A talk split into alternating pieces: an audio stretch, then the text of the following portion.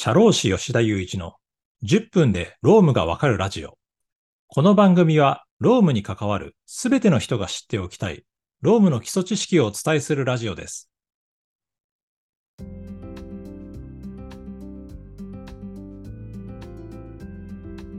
はい。それでは今週も始めていきましょ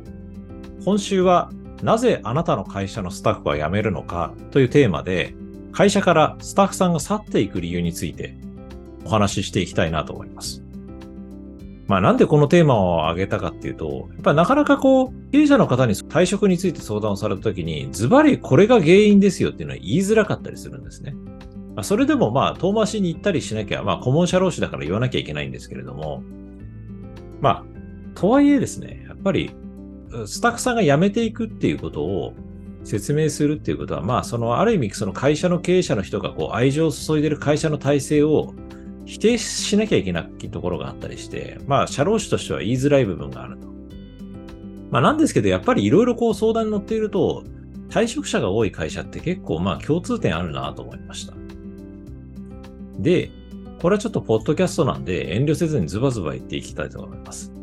まず、一つ目ですね。会社から人が去る理由一つ目なんですけれども、経営者がケチすぎるっていう問題です。で、これ自覚症状がないんですよ。例えば、よくあるものっていうのは、残業時間、労働時間の管理をこう15分単位で丸めて処理してますっていう会社があるんですね。で、まあこれってまあ、おそらく IT 化されてない時の事務処理の簡便化、まあ、簡略的にやるための名残かと思うんですけれども、今の時代1分単位で集計するって別にデジタル勤怠システムとか入れればすぐにできることなので、まあ、この15分単位での切り捨てってだったり、まあ、10分単位で切り捨てたりしてるっていうのは、まあ、そもそも未払い賃金があるとかっていろいろ論点はあるんですけれども、まあ、そこの数分を削ったところで、正直会社の経営とか利益変わらないですよねって思うんです。でにもかかわらず、なぜかこう、労働時間の切り捨てにこだわりを持つ経営者の方っていうのは一定数いらっしゃいます。で、その経営、そういう考えの経営者の人に対して言いたいのは、まあ、人を採用したり育成したりするって多額の費用がかかるわけですよ。で、そういうことを考えたら、そういう切り捨てみたいなつまらないケチなことやってると、そこで節約できたというか、まあ、正確に言うと、踏み倒した金額よりも、採用や育成費の方がかかってしまって退職者が出ると、結果損してるのは経営者自身ですよって思います。で、タイムカードのその丸め処理以外でも残念だなと思うのは、有給申請を受け付けないとか、有給申請するとすごく嫌な顔をするっていう経営者の方が稀にいます。そういう方の、あの、経営者の考え方って、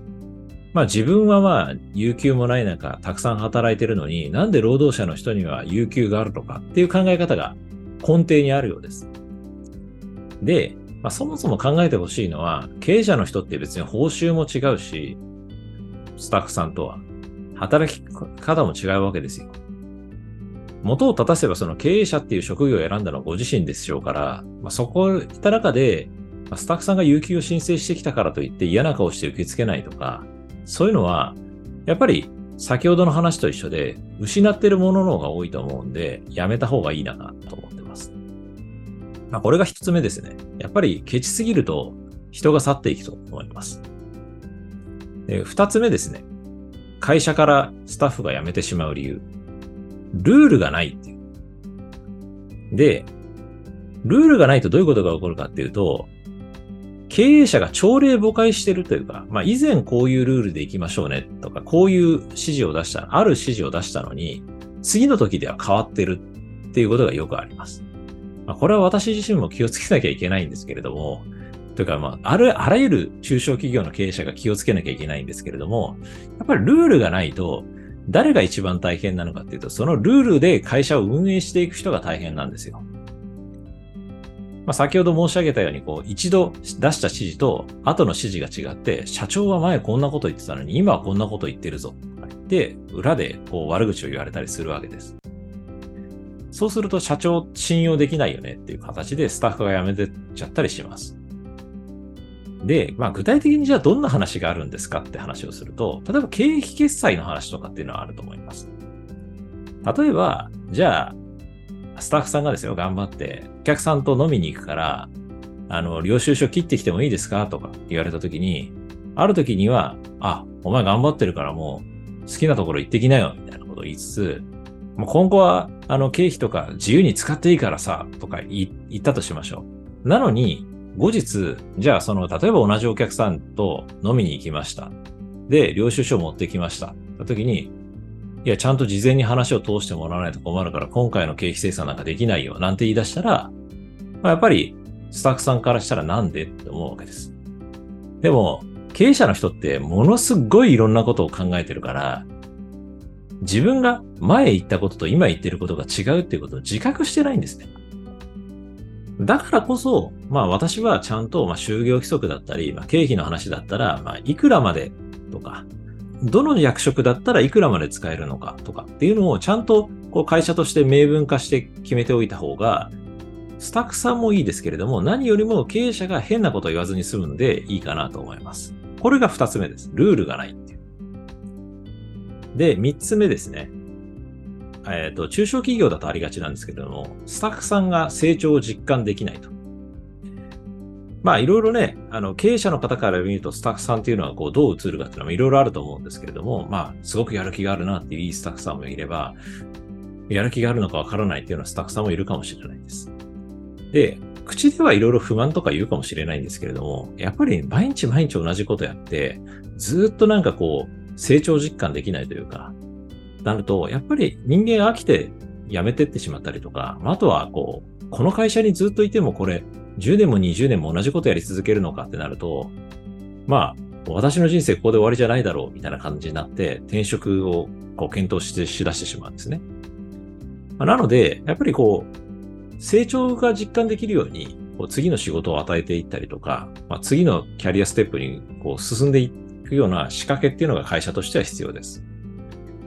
で、ここがですね、まあ大変なんですけれども、株式会社の宿命なんですが、やっぱり、じゃあ役職とか仕事っていうのは限界がありますから、そういうふうに成長実感できるように次の仕事、次の仕事を与えられるような環境にするためには、会社自身も大きくなっていかないと、まあ、役職とかがないとか、仕事がないとかっていう話になってしまって、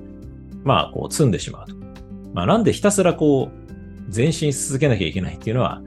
株式会社というか、資本主義の中で経営する宿命なのかなと思います。まあいろいろありますけれども、とにかくこう成長実感できるような体制を作っていくということが重要です。はい。で、最後ですね。まあこれ、えっ、ー、と、入社と入社後の期待値のギャップが大きいみたいなね。まあ社長もこう、営業が得意だったりして話はうまいから、例えば入社検討してる人に、うちの会社ってこんないい会社なんですよっていうのを散々言ってですね、で入ってもらうと。で、実際入ってもらったら、まあ、先ほどの話じゃないですけれども、まあ、経営者がケチすぎて15分単位でタイムカードは切られてるし、切り捨てられてるし、まあ、ルールもなくて経営者の言ってることも変わったりとか、で、まあ、周りのスタッフさん見てると、こう、なんかあんまりやる気のなさそうな感じで成長実感できないような感じで会社の文句ばっかり言ってるみたいなね。まあ、入社前と入社後で全然違うじゃないか、みたいな。怒るのが珍しくないんです。で、そうなるとやっぱり、スタッフさんとしては、え、こんな状態だったら最初から教えてくれればよかったのに、みたいな話で、会社辞めようかなとか、まあそもそもその経営者の言ってることって嘘じゃんみたいな話になって、まあ早期対処を検討してしまうと。まあそういった問題があります。で、まあ最後、時間も限られてきたんで、あの、一つ、まあ会社経営者として意識しておかなきゃいけないのは、今までっていうか昔はなんかその会社のがスタッフさんを雇ってあげてるんだみたいな感じの感覚で経営してる人が多かったような気がするんですけれども、今は労働者の方が会社を選ぶような時代になってきたので、まあ、他の会社と比較してうちの会社がどれくらいいい労働条件なのかとか、まあ、他の会社よりもいい何かがあるのかっていうのは意識した上で、会社としてうちの会社でスタッフさんが働くメリットみたいなのをちゃんと意識しながら労働条件とかまあ、その働き方の設計っていうのをしていくのがすごくいいと思います。すごくいいというか必要だと思います。はい。ということで、今週はなぜあなたの会社のスタッフは辞めるのかというテーマで、まあ、スタッフさんが辞める理由についてお話ししました。ありがとうございます。ツイッターでもロームについて発信しているので、ぜひフォローお願いします。社労士法人ワンハートでは、急成長を遂げる会社に後悔しない働き方の設計を提供しています。ロームに悩みのある方は、ぜひ当社のホームページからお問い合わせください。初回相談は無料です。お気軽にご連絡ください。以上、社労士の吉田祐一でした。次回の放送もお楽しみに。